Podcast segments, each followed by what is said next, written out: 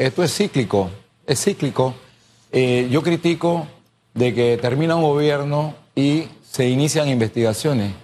Creo que estas cosas pueden mejorar y atemperarse situaciones de los que se, se denuncian y de posibles casos de corrupción si esas investigaciones ocurren coetáneamente a la denuncia. Es decir, esté el gobierno que esté de turno, pero que la Procuraduría investigue coetáneamente en el momento y no esperar que ese gobierno, porque ¿cómo se interpreta?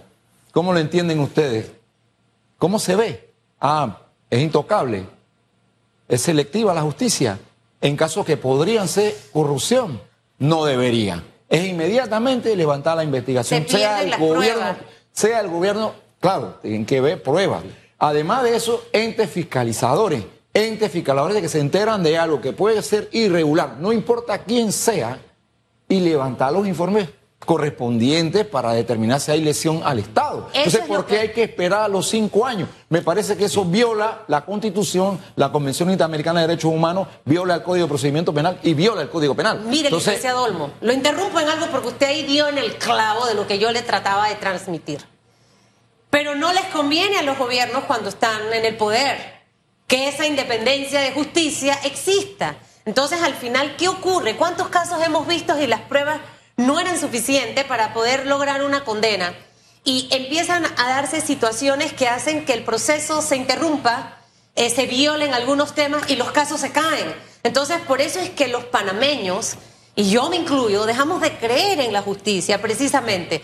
De nada sirve poner al mejor fiscal si está extemporáneo cuando llega no encuentra, aunque sea voz populi lo que ocurrió. Entonces yo siento que este es un aspecto y se lo pregunto porque vienen las elecciones, viene un nuevo presidente y quizás podemos empezar a cambiar esos aspectos para, primero de una manera u otra, enviar un mensaje a los corruptos de que ya el sistema no les va a permitir seguir haciendo más de las suyas y, y que la justicia se enfoque realmente en las cosas que debe enfocarse.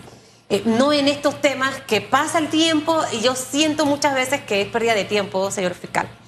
Eh, de tiempo, de plata, de muchas cosas y no pasa nada eh, por todo lo que usted acaba de mencionar. Imagínese, Susan, que yo me entero de que hay una situación de que presuntamente va a ser un escándalo, pero yo también tengo el control de la prueba, tengo el control de la evidencia, tengo el control de todo para que después que termine el gobierno entonces, ¿qué va a recibir ese procurador? Cuando el fiscal, el procurador o la procuradora deben actuar inmediatamente integrado de la noticia crimen, si ese es el caso. Entonces, esa fortaleza se pierde y genera una debilidad en esa investigación. Se ha normalizado colocar en estas instituciones, por ejemplo, en el Ministerio Público, personas afines al gobierno, en la Contraloría, personas afines al gobierno que renuncien al partido y pasan automáticamente a ocupar estos cargos. También en el Tribunal Electoral y está en la Corte Suprema de Justicia. Y lo, que usted menciona de, estas autorías y estas investigaciones se da en un último escándalo que atraviesa el gobierno relacionado a los bonos del Plan Panamá Solidario, casi un millón de dólares. Se hace una investigación periodística que resulta que están relacionados a una triangulación con una quesería, eh, que sería en provincias centrales. El entonces ministro de la presidencia, hoy candidato presidencial, recibe el informe por parte de una funcionaria del Ministerio de la Presidencia y le advierte que presente la denuncia ante el Ministerio Público.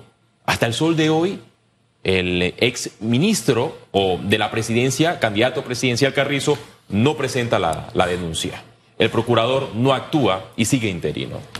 ¿Hay que esperar entonces al, próximo procurador, al próximo gobierno? Pareciera que sí.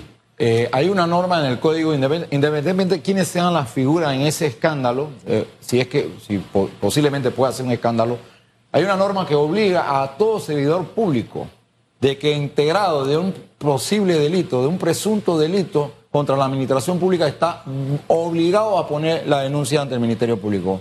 Es preceptiva esa norma, es vinculante, no es opcional. No es opcional porque sea determinada persona. Se debe de interponer la denuncia. Entonces ahí puede darse más adelante, cuando se ocupe el nuevo procurador o procuradora, podemos estar ante una figura de omisión de el servidor público, es decir, porque se incumplieron los deberes del servidor público de no haber puesto esa denuncia y de cómo esa circunstancia atemperó el conocimiento de los hechos y atemperó eh, los aspectos de la prueba, que también puede estar vinculado al posible expediente que se abra por ya sea peculado, enriquecimiento ilícito, corrupción y por ende verbigracia eh, blanco de capital. Y, esto solamente podría ser la, la, punta o la cúpula del iceberg, tomando en cuenta que el gobierno de Laurentino Cortizo ha manejado millones eh, de dólares y aquí lo que se ha ausentado es la rendición de cuentas. Se desconoce exactamente qué se ha hecho con los recursos del Estado, pese a que el presidente Laurentino Cortizo en campaña dijo que los recursos del Estado son sagrados.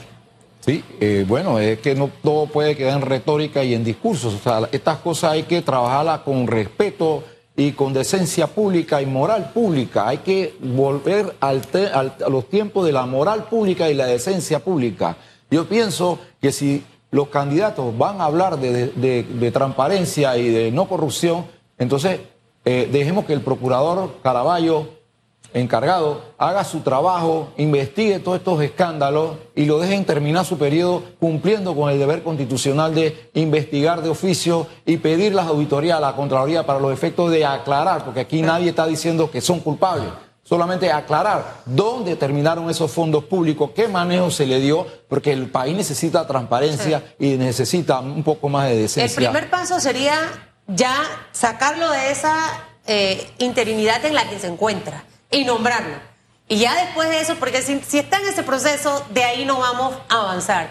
Y, y al final creo que a la administración actual le, le, corresponde en realidad aclarar esos temas, porque miren, no saben el daño que se le hace a la población panameña de sembrar esa gotita de incredulidad, que uno ya no cree en nada. Entonces uno no puede andar por la vida así, hay cosas buenas que pasan y, y hay malas, pero si no son malas hay que aclararlo. O sea, ahí es donde está la transparencia que necesitamos de nuestros servidores públicos. Ahora en este momento está a la palestra el caso New Business, este, que eh, Feli siempre le están pasando las fechas en las que va a salir ya la, posición de la jueza eh, en relación a este caso, todavía no se sabe, ya se está pasando del casi del tiempo, llegaría hasta el 30 de julio, ¿no? El deadline. Eh, ella tiene 30 días eh, y lo puede explicar. Ajá, pero empezaron a correr esos 30, días de, 30 días, pero hay un conteo en base a las hojas de, este caso. Es más, hay abogados que señalan que tiene hasta 5 años para eh, emitir su sentencia, cosa que nunca ha ocurrido. Casi se dan en un mes, dos meses, tres meses. El caso de Patria Portugal se dio una sentencia en tres meses. Pero me llama la atención que los abogados que manejan estos casos penales, al leer los autos de llamamiento a juicio, ya pueden anticipar cómo podría ser esta condena. No sé si usted ha tenido la oportunidad de leer el auto de llamamiento a juicio en el caso New Business que espera con relación a la sentencia. Bueno, eh, la lectura de este auto hace una exposición clara y de manera motivada de eh, los delitos que se cometieron y además de eso hace un análisis de la vinculación eh, se dice en los autores de que probada la antijuricidad se prueba la vinculación, es decir, que eso ya está acreditado inmediatamente en el auto encausatorio. Desde mi perspectiva, sin eso no quiero decir que sean culpables o inocentes, a mi manera de entender este auto de llamamiento a juicio eh, sirve de fundamento para una decisión de fondo eh, para los efectos de determinar responsabilidad penal y me parece que, que, que sí, sí podemos nosotros entender esa esa, esa, esa, esa, línea. ¿Usted cree que pase algo en este caso específico realmente? Mire, de este caso dependen muchas cosas. De hecho, depende si puede correr o no el expresidente de la República, Ricardo Martinelli. Eh, y al momento de que hemos hecho el análisis en esta mesa de lo que puede ocurrir en este caso de alto perfil, está la opción de que si la jueza eh, eh, pide condena para, para los involucrados en este caso, está el proceso de apelar, de que sea admitida y ahí entonces sí eso puede demorar. ¿Y qué es lo que no debiera pasar? Que en tal caso, poniendo la, escena de esta forma, que corra el expresidente, porque obviamente fue admitida, eh, admitido su proceso una vez la jueza emita su, su, posición, cuando sea presidente es que va a salir el, el, el, veredicto de no. O sea, seguimos en ese mismo círculo vicioso de cosas. Yo creo que hay que tomarse el tiempo oportuno para revisar, porque tampoco es condenar por condenar o, omitir la, responsabilidad de alguien, pero tampoco es que sea tan demorado, o señores fiscal, yo no sé si en estos casos usted que es experto, sí se necesita demasiado tiempo para poder Lo que pasa es que los tiempos de los tribunales son diferentes a los tiempos políticos y a los tiempos electorales. Esos tiempos lo tiene la ley determinado para el juez. Eh, no creo sano eh, y no es prudente que el futuro electoral de un país dependa de una juez. La honorable juez está basando su decisión en los términos que establece el Código Judicial, porque estamos en un sistema inquisitivo. ¿Hasta cuándo tendría Entonces, ella, tiempo ella? Eh, Lo que pasa es que el, el, artículo 2408 del Código Judicial le da 10 días para fallar, 10 días hábiles, pero como es una causa compleja y extensiva, son 10 días. Pero ¿qué pasa? Esa norma te lleva al 520 del Código Judicial. Esa norma se aplica en el caso de que el fiscal pida impulso procesal para que el tribunal decida el fondo o un abogado eh, le pida al juez. Entonces, si quisiera aclarar, y esa norma yo le veo como, tiene un contenido más, como más disciplinario para los efectos de que el tribunal, en base a que está el artículo este que acabo de mencionar, el 2408, pueda incurrir o no en una falta administrativa disciplinaria de no haber fallado en ese término. Entonces, esta norma, el 520, le da al juez como al fiscal para hacer la vista ese término para poder pronunciarse. Es decir, que el la juez, y nadie puede decir nada, la honorable juez, puede decir, oye, tengo un expediente que tiene cuántos millones de fojas. Y, en base a eso puede tomar los términos y los tiempos que usted ha mencionado atinadamente. Eso puede pasar, pero eso es para los efectos de ella cuidarse y blindarse de que no le atribuya una queja. pero acá hay una situación muy importante. Ya hay un criterio formado, ya hay un criterio, ya eh, se, ha establecido eh, con un pronunciamiento del auto de a juicio que muchas veces, y eso lo sabemos los abogados litigantes, se usa bastantes argumentos de ese autollamamiento de para absolver o condenar. Eso ya está adelantado. Lo que ella debe estar, debe estar pasando es, o ya sea transcripción de la audiencia, puede estar pasando, el personal está muy agobiado de trabajo, lleno de trabajo, eh, tienen Porque audiencia. nada más no está en este caso. Exacto, tienen, tienen mega casos, tienen casos estratóferos. Entonces, todos esos casos pueden, ella está eh, eh, agobiándola a la honorable juez para poder resolver el fondo. Entonces, hay, eh, además de eso, tiene falta de personal. Me parece que hay falta más personal. ¿verdad? Correcto, correcto. Bueno, mire, yo me encuentro en la calle a abogados. Y los abogados, esto es, cada uno interpreta a veces las cosas desde su punto de vista. Eh, esto es algo curioso, dentro de los abogados uno encuentra una interpretación diferente a la de la más, a lo de los demás. Usted es abogado litigante. Algunos grupos me dicen, Susan, no van a poder pedir condena porque no se han apegado al debido proceso aquí, aquí y acá y han fallado. Otros me dicen, todo se ha hecho apegado a la norma, hay las pruebas suficientes que ameritan que se pida una condena y que definitivamente conociendo la trayectoria de la jueza, eh, eh, hacia allá va. Usted aquí, no, me ponga la cara así, me, que me, está me, preocupa. Eh, sí, porque estoy viendo varias opiniones. pero esas son las opiniones que están en la calle. De, la calle, sí. Que están en la calle. Pero usted es abogado litigante. ¿Hacia dónde va este caso realmente?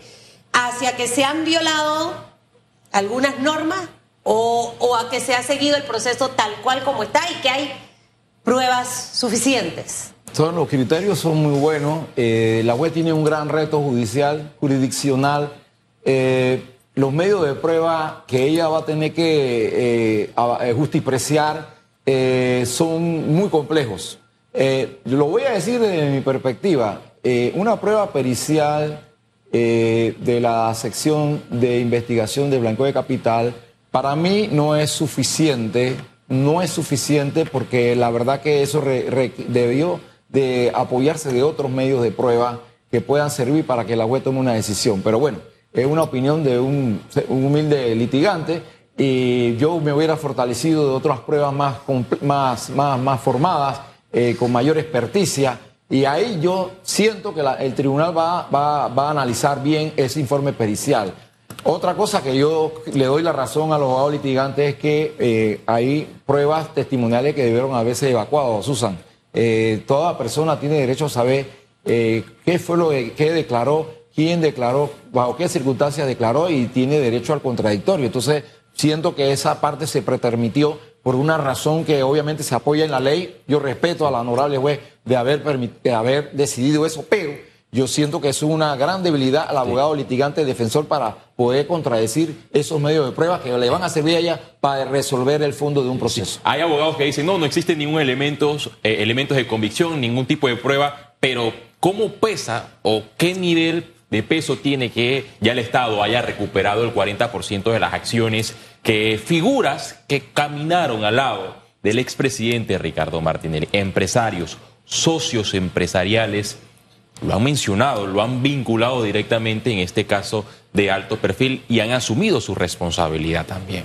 Eh, es que sí hay medios de prueba que acreditan la antiguricidad y por ende la comisión de un delito. Eso no podemos desconocerlo porque ya hay una decisión del tribunal y que fue pues también justipreciada por otros tribunales. Entonces eso, eso es algo que no me atrevería a decir. Sí hay algo que acredita la comisión de estos delitos. Lo que hay que probar ahora es que esa antijuricidad o ese hecho delictivo encaje en la acción de cada uno de los partícipes o de los autores. Cuál fue la acción, cuál fue la conducta y que exista pues ese dolo, ese conocimiento para llevar a cabo eh, el resultado. Entonces, eso es otro juicio, esa es otra forma de justipreciar esas pruebas. Pero sí, a mi manera de ver, humildemente, con respeto, sí siento que se dan todos los medios de prueba para acreditar los hechos delictivos. El sistema judicial ha evidenciado que está colapsado por el juzgado segundo, liquidador de causas penales. Se deben dirimir casos de alto perfil, Lavallato, Odebrecht, ahora este eh, New Business. Tomando esto en cuenta y que podría darse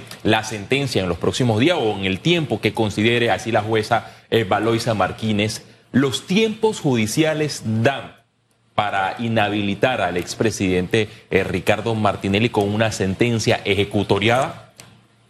Eh, lo veo difícil, lo veo difícil porque la juez tiene muchos, muchos temas que atender, eh, van a surtir apelaciones, esos son otros, otros tiempos, por, por mucho que se le dé celeridad a esto, que puede darse el caso, veo difícil que a cargo del órgano judicial se dé esa circunstancia eh, electoral de que se inhabilite a una persona para ocupar eh, eh, o no la presidencia de la República. Para ser más preciso, ¿los tiempos judiciales favorecen al expresidente Martinelli? Lo veo que sí lo favorece bastante porque obviamente tiene que venir la apelación en el Tribunal Superior de Liquidación y luego los recursos extraordinarios como sería la casación que también puede tomar mucho tiempo en la sala penal de la Corte Suprema de Justicia. Mire, yo no estudié leyes porque yo le dije a mi mamá que yo no quería ser abogada pero yo coincido con usted, mi estimado doctor. Eh, veremos qué ocurre. Ojalá que quien dirija las riendas de este país después de julio de 2024 entienda que hay que hacer algo en materia de justicia. Que nada más no es hablar en campaña política, sino que también, aunque me caiga a mí, es cuando usted con, con sus hijos hace que ellos cuestionen en las cosas que usted falla. Tenemos que tener esa autocrítica dentro de nuestro propio sistema que nos corrija las cosas que estamos haciendo mal, sin importar quién sea sin importar de dónde viene. Eh, es parte de poder trabajar en transparencia en materia de justicia para que el panameño sienta que la justicia es balanceada y no como está en este momento, que es selectiva. Y no hablo de selectiva porque solamente la, gente con poder adquisitivo, no, hablo selectiva porque aunque sea una persona sin poder adquisitivo, pero que simplemente pertenece a las filas de un colectivo político o que trabajó con este o con aquella, a ese no se investiga. Eh, eh, eso es lo que tenemos que empezar a cambiar. Que le vaya muy bien, doctor. Gracias.